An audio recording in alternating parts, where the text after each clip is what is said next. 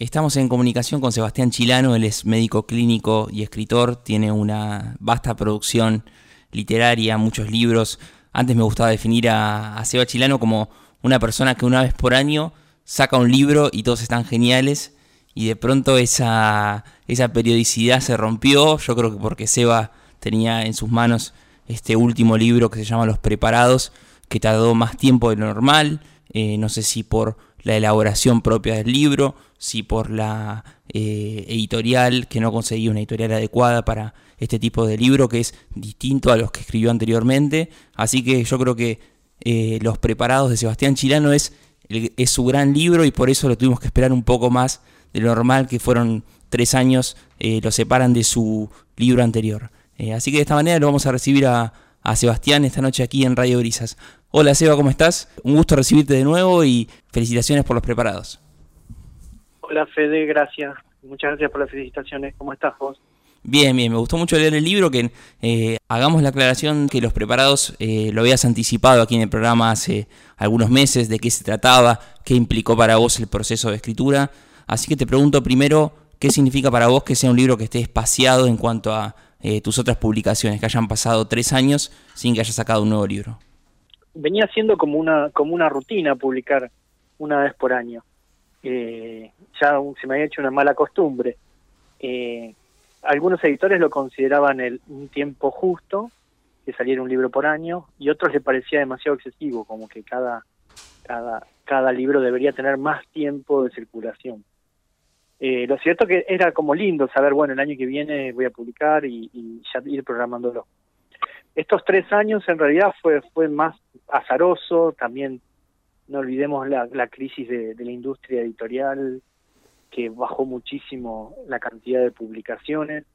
Eh, después algún que otro concurso que no se terminó de concretar y cosas que no se concretaron hizo que eh, los preparados tuviera que esperar hasta hasta fines del 2020 que encima tuvo que enfrentar una pandemia porque iba a salir en agosto pero bueno terminó viendo la luz eh, Está bueno que hayan pasado tres años sin, otro libro. Me parece que también sirve para que los que no leyeron los libros anteriores los, vuelvan a buscar hmm. o se interesen por buscarlo. Sí, el, el, libro me parece que está lleno de detalles, que vos sos muy perceptivo a la hora de escribir novelas y esta que te toca a vos en lo personal. Eh, después vos me dirás si es una autoficción, una autobiografía o qué pero de pronto eh, vemos lo que implica para un personaje que también podés llegar a ser vos o no, pero ver una foto vieja eh, o reparar eh, en detalles simples para algunos, pero que para vos son un montón, incluso el nombre que, el que le da título a la novela, Los Preparados, para vos siendo un joven estudiante de, de medicina, te encuentra haciendo reflexiones muy grandes, en una de las primeras páginas del libro decís, somos muchos vivos para agarrar a tan pocos muertos y empezar a contar cómo se empiezan a hacer ronditas de estudiantes viendo a ver qué había detrás de esas de esa de esos frascos con, preparados. Eh, crees que es una novela muy perceptiva y eso la eso acerca tanto al, lector y creo que hay hay un auto un alto nivel de puede puede haber un alto nivel de, de autoidentificación no sé si llamarlo que es una, una autobiografía, porque hay muchas partes que son ficción mm. y que necesitaban ser ficción para darle una continuidad al relato. En realidad esto empezó siendo un, un ensayo, un ensayo sobre la muerte.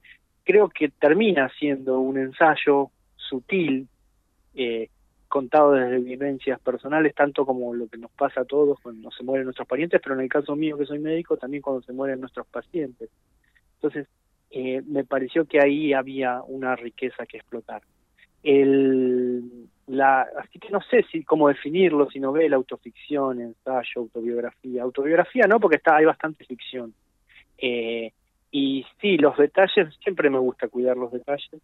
Supongo que a medida que uno va pasando los años y van cuidando los textos cada vez más y más este que tuve bastante tiempo para para trabajarlo la foto vieja que vos decís en realidad es el origen del, de la novela o del libro el libro arranca cuando yo tengo esa foto vieja, sentí que era el momento de empezar a escribir esto, y ese sería el principio. Y el final del libro fue ponerle un título, que fue bastante difícil encontrar un título que, que, que uniera todo esto. Creo que bueno, el título fue una, una buena sugerencia de Silvia Itkin, la editora, que me dijo, me parece que los preparados de todas las posibilidades que barajamos es la mejor opción. Sí, eh, y también hay escenas muy fuertes que también reparan mucho en, los detalles, están escritas de manera muy inteligente, sin caer en golpes bajos, en sensiblerías, pero cuando el personaje, por ejemplo, se encuentra con, con su padre, que no se puede comunicar del todo bien y que ve en sus ojos que le pide compasión, una escena así tan fuerte y tan cercana a la muerte o a las personas que estuvieron cerca de, gente que, se murió por, por una enfermedad así que lo fue tirando abajo, es, eh, es una escena muy fuerte. ¿Cómo fue para vos el desafío de escribir algo así donde vos decías, eh, si yo no me puedo comunicar con esta persona, que digamos que es un personaje de este libro, eh, quiero transmitir todas esas sensaciones sin decir demasiado o sin caer en cursilerías? Yo, yo nunca asistí a un taller de Bogio, ese famoso escritor marplatense, pero los amigos que han asistido, ellos siempre cuentan que lo que él decía es que si vos tenés que hacer un libro mm. que es triste, el lector tiene que llorar, y si es un libro gracioso, el lector tiene que reír. Yo no, no te puedo contar lo que me pasó cuando lo escribía, pero te puedo contar que todas las veces que, que corregí esa parte terminé llorando. Mm. Y que aún hoy, bueno, todavía no lo leí en papel, en, el papel he leído tantas borradores tantas galeras tantos borradores que todavía no lo leí en papel y supongo que me va a pasar lo mismo cuando lo haga esa escena eh, tiene una cuestión muy particular que, que eh, mi papá tenía los ojos muy celestes hmm. muy claros y, siempre su mirada era muy profunda y siempre aprendimos que era un hombre muy silencioso pero que con los ojos te decía todo Mm. Entonces la imposibilidad de esa escena es que ni ahí sus ojos a, celestes te podían decir lo que estaba pensando. Hmm. Sí, y la novela también es muy evocativa de la infancia y de la infancia del personaje que se sitúa en el puerto de Mar del Plata, que los marplatenses tenemos al puerto como un lugar para llegar a otros lugares. Entonces está bueno ver cómo desde el ADN marplatense empezamos a, leer una vida que se funda en el puerto de Mar del Plata cuando lo tenemos como una especie de, lugar tan impersonal o que de pronto se hunde un barco. Eh, ¿Es para vos una especie de reivindicación de, de, ser un vecino del puerto de acá? Yo crecí en el puerto, así que le tengo un cariño muy muy especial. Hmm. Y hace no hace hace dos semanas volví a caminar por, por la 12 de octubre y volví a ver lo que queda del, cine Normandí. Hmm donde vi mi primera película a los 10 años, así que eh, es un lugar al que yo estoy muy ligado. En realidad todo empieza, ¿por qué empieza a nombrarse el cuento en el puerto, perdón, en, la novela? Es a través de, la historia de Pepita la Pistolera que yo escribí hace unos años para un film que se hizo acá en Mar del Plata. Mm. Y investigando, de, me di cuenta que yo había sido un niño contemporáneo a toda esa, a toda esa historia pero que no lo había vivido, no, no, no, no tenía un conocimiento. Yo era, era pequeño y todo lo que sucedía alrededor del puerto. Y dije, bueno, viví, viví en el puerto, pero tampoco lo conocí tanto. Entonces fue como un ejercicio de la memoria recuperar las cosas sutiles que yo sabía del puerto, que había vivido en el puerto, pero que no las había sabido observar, porque uno desde, desde, desde lo contemporáneo, desde la infancia, mirás pequeños detalles, por ahí te vas perdiendo el todo. Y la historia de Pepito es una historia muy fuerte para, para el puerto de Mar del Plata. Hmm. Me gusta mucho lo que decís, que es un lugar de paso, que muchos marplatenses sienten que es un lugar de paso hacia, hacia Punta Mogotes o hacia la playa del sur, hmm. pero la verdad que es mucho más que eso el puerto, mucho más. Hmm. Sí, ahí eh, tu, viejo elige poner un local de, de, zapatos y me parece muy de arreglos de zapatos y vos eh, me parece muy interesante lo que es en la el vuelo del, libro cuando vos empezás a, comparar la forma que él estira las formas de los zapatos con la forma que se puede estirar un cráneo. Corregime si, si me estoy equivocando con la escena. Pero está bueno ver cómo usás las metáforas médicas para contar el laburo que hacía tu, tu viejo, que era de eh, más, un oficio que, un laburo. Eso yo creo que también habla bien de eso, de, esas profesiones que, que, son algo que por más que vos estudies y te comas 10 libros sobre eso, no, nunca vas a poder llegar a esos resultados. ¿Cómo te sirvió la medicina para, para contar eh, todas las cosas que hacía tu viejo, que además de ser zapatero, eh, era un crack? Mi viejo tenía una zapatería, tuvo 30 años una zapatería frente a la Sagrada Familia y los 20 años y los últimos 10 se fue a la vuelta a Padre Duto, eh, casi Magallanes, donde está Pastas Miriam, la panadería La Primera del Puerto. Te paso archivos, pero son lugares famosos de, del puerto. Sí, la panadería. tiendas Mamut. La, panadería pautaba en la radio, así que son amigos. las, las viejas tiendas Mamut que vestían a todos los fileteros de la época estaban ahí. Y mi viejo en realidad tenía venta de zapatos. Él, él era vendedor de zapatos. Empezó como vendedor, pero viendo el derrotero económico de este país fue fue cayendo en, en desgracia y fue aprendiendo el oficio de, zapatero, entonces aprendió a remendar, aprendió a estirar zapatos, a teñir, a mí las, las escenas de, de tintura de zapato que está en la novela es una de las escenas que más nítidamente recuerdo de, de él de, verlo atrás en la zapatería. La zapatería tenía adelante un, era un local muy chiquitito con un depósito muy grande que pasabas casi por una puerta que, que era como una catacumba la puerta. Pero atrás estaba el depósito y donde nos sentábamos en los sillones a tomar mate y donde él tenía su mesa de trabajo que tenía una sola ventanita que le daba una pequeña luz de un patio interno. Y yo, mi imagen nítida que tengo, que voy a tener siempre en mi viejo, es sentado eh, al lado de la horma donde estaba zapatos, él agarraba y se ponía a teñir los zapatos que el sol le, le desteñía de la vidriera o que le traían para pintar. Hmm. Y podía estar horas en esa posición porque él era muy detallista en eso. Y yo soy muy detallista en, las palabras, seguramente lo traigo de ver lo que detallista que él era en eso en esos tipos de, de, trabajos tan tan minuciosos que tenían que ser tan perfectos porque una gota en la suela arruinaba toda toda la tinción.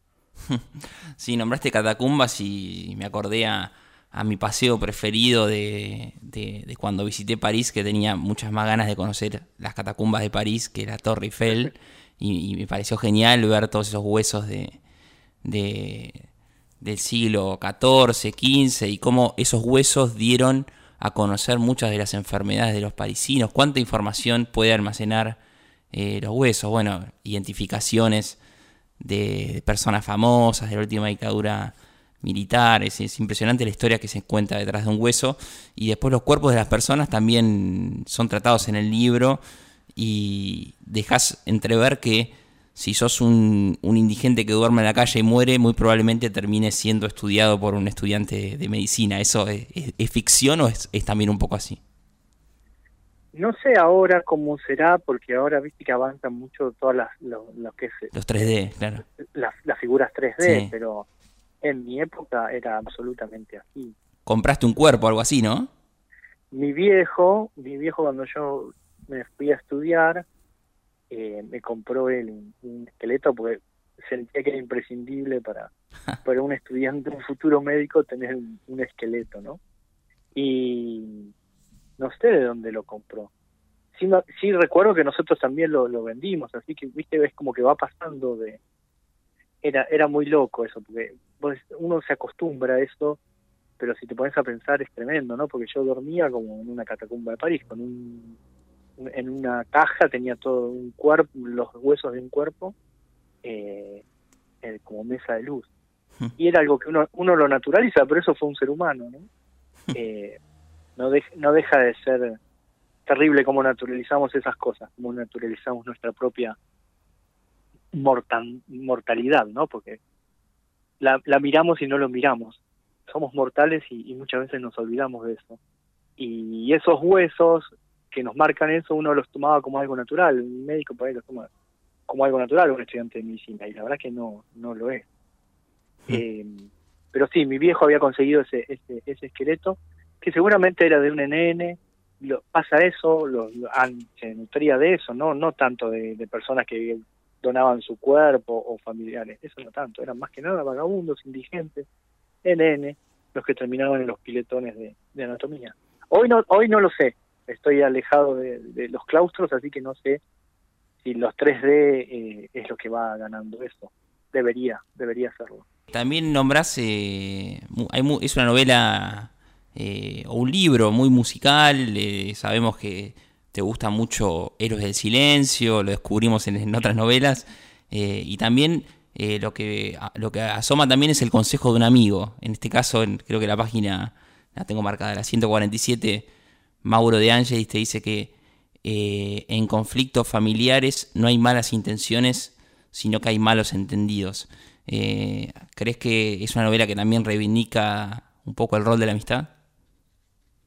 Espero que sí, espero que sí porque he nombrado muy, muy buenos amigos, algunos han quedado afuera por, por cuestiones de espacio, pero he nombrado unos buenos amigos ahí que aparecen diciendo sus sus verdades, como Mauro de Angeli, como mi amigo Leandro Roque, con el que estudié toda la carrera, que vive en La Plata, hmm. como otro amigo médico que es Leandro Gómez Ferrante, que le dije, che, vas a aparecer en el libro, y cuando lo leyó ahora se sorprendió porque dice, pero dice mi apellido, él pensó que yo iba a decir solo, solo Leandro, y así que tuvo un shock, estuvimos hablando un rato largo de lo que es aparecer mencionado en un libro, porque él pensaba que solo iba a hacer una, ligera mención, ¿no? Y termina haciendo... Yo necesitaba un personaje que, que no fuera el, narrador que hablara sobre el suicidio y, que hiciera un contrapunto con el narrador y creo que lo hizo muy bien el personaje y, por eh, extensión lo hizo bien Leandro Ferrando. Y Seba, ¿crees que recién nos nombrabas lo del apartado de Pepita la Pistolera que fue presentado primero en un concurso? También está eh, tu nota en Clarín de Mundos Íntimos sobre los apostadores del casino, que a usted tocó ser médico del, casino de Mar del Plata. ¿Crees que haber eh, incluido eso que vos habías escrito con otro fin en este libro te hace pensar como que este libro ya se había empezado a escribir antes o lo que hiciste fue sumar cosas que ya tenías para una historia que estabas escribiendo ahora o hace poco? Y es una buena pregunta. Son tres, son tres artículos los que los que se metieron acá. El, de Billy Corgan y, y Kurt Cobain. Yo hace mucho que los estaba los estaba trabajando. Mm. Lo mismo lo de Pepita y el casino. En realidad el casino era eso siempre fue una idea de una novela. Mm. Lo que pasa que eh, es una novela que tiene que hablar también de, de, de los sindicatos, de lo gremial. Así que es una novela muy distinta. Por eso me permití escribir esto sobre el casino y no quiere decir que en algún momento no vuelva sobre, sobre el casino mismo, pero estas son más vivencias de médico que funcionan un poco como para relajar la, la, la, lectura que venía bastante intensa y, tomar envión para, para el final.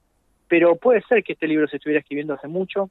Sé que lo de Pepita, lo de Cobain, eh, eran cosas que yo quería que estuvieran juntas en un libro eran cuando yo las, escribí sueltas, dije, esto tiene, tiene o el destino de ser un fanzine o el destino de unirse, porque también incluso lo de Billy Corgan es, y Kurt Cobain fue, un pequeño fanzine mm. muy muy lindo que hicieron, creo que los chicos de Goles Rosa, que, que circuló brevemente.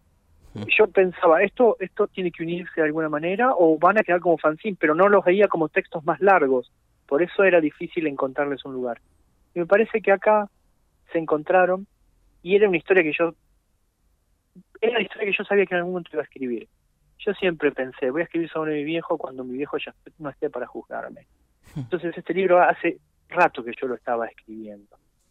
Y quizás por eso también compacta tantas cosas, ¿no? Porque así como hablamos de esto, también aparece el cadáver de Eva Perón, aparece mm. eh, teorizando sobre las momias, digamos, es, es un libro que, abarca más muchas cosas y que se ha escrito así, como vos bien vos decís, hace bastante tiempo. Seba, sabes que cuando me mencionabas cuestiones de la, de la medicina o recordaba algunos pasajes del libro, me acordé que, si no me equivoco, Juan Carrá te tuvo como consultor para una novela cuando quería eh, resolver una cuestión de la trama y necesitó de un médico y, lo consultó con vos. Y hace algunas, creo que era Juan Carra, y hace algunas semanas también tuve la posibilidad de hablar con Jorge Fernández Díaz, que en su última novela también tenía a un tipo envenenado y le, iba haciendo la historia clínica con llamados a Daniel López Rossetti. Entonces te pregunto por un lado si eh, si sos exigente para las cuestiones médicas que aparecen en la ficción, por un lado, y también sabiendo que tenés facilidad de escribir y que conoces muchas de estas cuestiones, si en algún momento no se te cruzó por la cabeza o te ofrecieron ser el escritor fantasma de otra cosa. Nunca me ofrecieron ser escritor fantasma. Yo supongo que si me lo ofrecen, aceptaría. Mm. No, no sé, no sé si llegaría a buen puerto, pero me parece un desafío interesante, ¿no? Porque una, una cosa que yo trato de hacer es que mis libros no se parezcan y hacer un escritor fantasma sería buscar otra vez esto y decir mis hago un libro que no se parezca nada a lo que hice me encanta ese desafío. Yo creo que si vos me preguntás los preparados no se parecen a uno de los libros anteriores aunque puede estar más cerca de Entre Noches y la Eternidad pero no se parece. Entonces eh, ese desafío a mí me gusta no tendría ningún problema pero no me han ofrecido eh, escritor fantasma. A Juan Carral lo ayudé con el tema del veneno que usaba su asesina, eh, de Llora mientras mueren. Sí.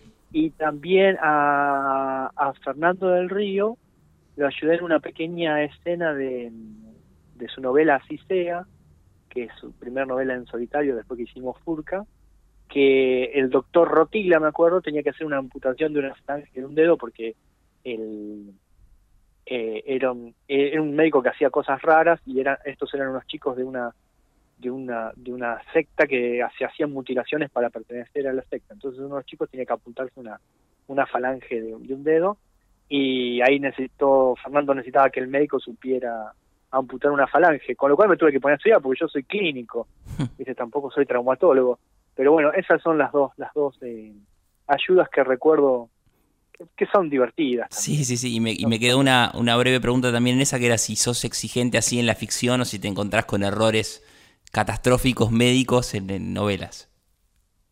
Cuando yo leo y veo que escriben sobre medicina, sí. si encuentro, sí, hay cosas que... Pero bueno, digamos, también uno aprende a, a, entender que hay cosas que estando de adentro solo uno los, las puede saber cómo son. Entonces uno muchas veces, es ficción, uno muchas veces valora la ficción eh, eh, por el intento, ¿no? Como cuando yo me pongo a escribir sobre cosas que no sé, yo escribo sobre Pepita la Pistolera y nunca estuve en ese mundo marginal y no conozco absolutamente nada. Hmm. Y seguramente alguien que estuvo ahí va a decir, ah, pero mira lo que pone este este mojigato, ¿no? entonces me parece que, que, que, está bien, está bien, salvo que sean muy groseras, no, no suelo enojarme, eh, ni, ni ponerme muy, muy exquisito. Digamos, dentro de la ficción, si es un ensayo, bueno, es otra cosa. Eh, ahí sí es más exigente.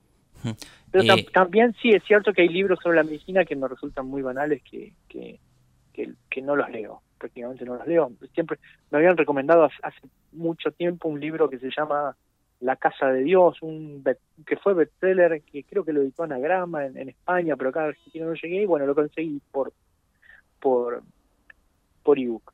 Y lo empecé a leer y era una porquería, porque era la, la, la mistificación, lo, o sea, el, el, el, era validar toda esa, esa, esa creencia de que las guardias son orgías perpetuas donde nada, no se respeta nada y, y todo es sexo. Y digo así, ¿era necesario escribir esto? Sí, no es cierto y si no es cierto, por lo menos que esté bien escrito, y estaba mal escrito o mal traducido, no sé, así que me enojé, con ese sí. con ese libro eh, sí me enojé mucho. Seba, te hago la última pregunta, hace dos, dos meses más o menos conversamos del libro, me, diste un, lindo regalo para el programa que fue un anticipo de, del libro cuando no sabíamos si iba a salir en noviembre, si iba a salir en diciembre. Finalmente salió. no sabíamos. No si iba a salir, claro, claro.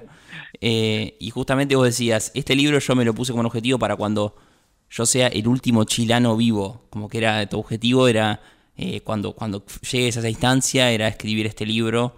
Y te pregunto qué, qué te parece en el, el resultado, en el, en el, fuero familiar, cómo funcionan los legados, eh, los primeros preparados, perdón, además de ser un, un buen libro, cómo funciona como, como legado. Y eso eso te lo puede contestar mi hijo cuando tenga la edad de leerlo. Agustín va a ser el que tenga que contestarlo. Mi, mi madre, la verdad que las pocas cosas que leyó, yo prefiero que no lo lea. Porque ella preferiría que no lo lea entero y creo que ella se va a preservar y no lo va a leer entero. Sobre todo por todas las cosas que, que cuentan de mi padre que aún ella no sabía. Eh, pero supongo que eso lo, lo, lo, veremos más adelante. Yo estoy muy contento como quedó el libro, la verdad que estoy muy contento. Me parece que, que, que le hace un buen homenaje al viejo y que, que retrata toda una época, ¿no? Una época que se terminó con él, que creo que se terminó con él. Así que estoy muy contento. Supongo que cuando mi hijo crezca y lo lea, mirá, mirá, este era mi abuelo, este, estas cosas le pasaban a mi viejo cuando era chico. Me parece que en ese sentido va a funcionar como un buen recordatorio. Sí, a mí me gusta mucho que haya novelas que transcurran en Mar del Plata. Eh, no nombraste a Juancito Carrá. Está bueno tener autores que escriban sobre su ciudad primero eh, o por los, lugares de la zona, como en tu, último libro también, Seba. Pero te hago la última pregunta por pura curiosidad. Eh, siendo tus familiares personajes de este libro, en el momento de la escritura, ¿vos les contaste que estabas escribiendo sobre ellos o fue una sorpresa cuando ya estuvo el libro en la calle? Eh, lo que pasa es que mi familia es muy pequeña, los, los, mi vieja sabía que estaba escribiendo y sí, lo que hablé eh, y se lo di a leer es a, mi cuñada Celeste, que ella aparece en el último capítulo, es un capítulo bastante fuerte, y yo se lo di a leer a ella, a Sergio, mi cuñado, mm. y les dije que si ellos decían que no, ese capítulo no aparecía porque es una cuestión bastante íntima. Mm. Pero bueno, eh, creo que por lo que hemos charlado hasta se sintieron se sintieron contentos porque es un es también es, esa historia es una forma de, recordar. Mm. y, y, lo que queríamos hacer era, era recordar a, a, Camila. Así que eh, digamos con los que sí hablé y sí les pedí autorización porque me parece que era necesario fue con ellos. Mm. después eh, Liliana, mi señora, no aparece como un personaje tan polémico, son, son, son pequeños actos cotidianos en los que aparece, así que no, ya está acostumbrada a que no, le pida permiso para su intervención. Sí, como todos tus libros, también Seba, te dan ganas de leer otras cosas. Nombrabas el último capítulo que tiene un, un microcuento de Hemingway que yo siempre lo había conocido traducido pero vos lo pones en inglés y tiene todavía más potencia narrativa, te dan ganas de, escuchar siempre otra música, leer otros libros. Así que bueno, Seba, te felicito mucho por los preparados, que empieces muy bien el año, lo, terminaste con un libro genial, ahora te va a tocar seguramente salir a, defenderlo, a presentarlo en ferias cuando todo esto esté un poco más normal. Y fue un gusto tener primero el anticipo y ahora también esta extensa charla con vos sobre el contenido del libro. te mando un abrazo muy grande. Bueno, bueno, gracias Fede, gracias como siempre por difundirlo. Yo también estoy de acuerdo que hay que escribir sobre Mar del Plata o desde Mar del Plata. Así que te agradezco este espacio que, sabes mantener, que sabes hacernos siempre un hueco para, para los autores marplatenses. Y lo último que te digo es ahí que me dijiste antes que hablaba es un libro que también habla de la música, pero viste que no hablé de Bumburi. ¿eh? Si yo venía todos, los, todos, los, todos los libros metía una frasecita o algo, y en este no aparece, lo dejamos afuera. No, debe ser porque sacó un disco nuevo, lo dejaste, lo dejaste eh, emerger un poco a él este año, el año pasado. sí, bueno, Seba, Una, una alegría muy grande siempre hablar con vos y hasta hace no, mucho tiempo éramos los dos locos que hablábamos de libros en, una radio de, la zona de Alem, así que eh, me gusta también encontrarnos vos como escritor y yo como, como entrevistador. Te mando un abrazo muy grande. Un abrazo, Fede, muchas gracias. Hablamos con el escritor y médico Sebastián Chilano de su último libro Los Preparados.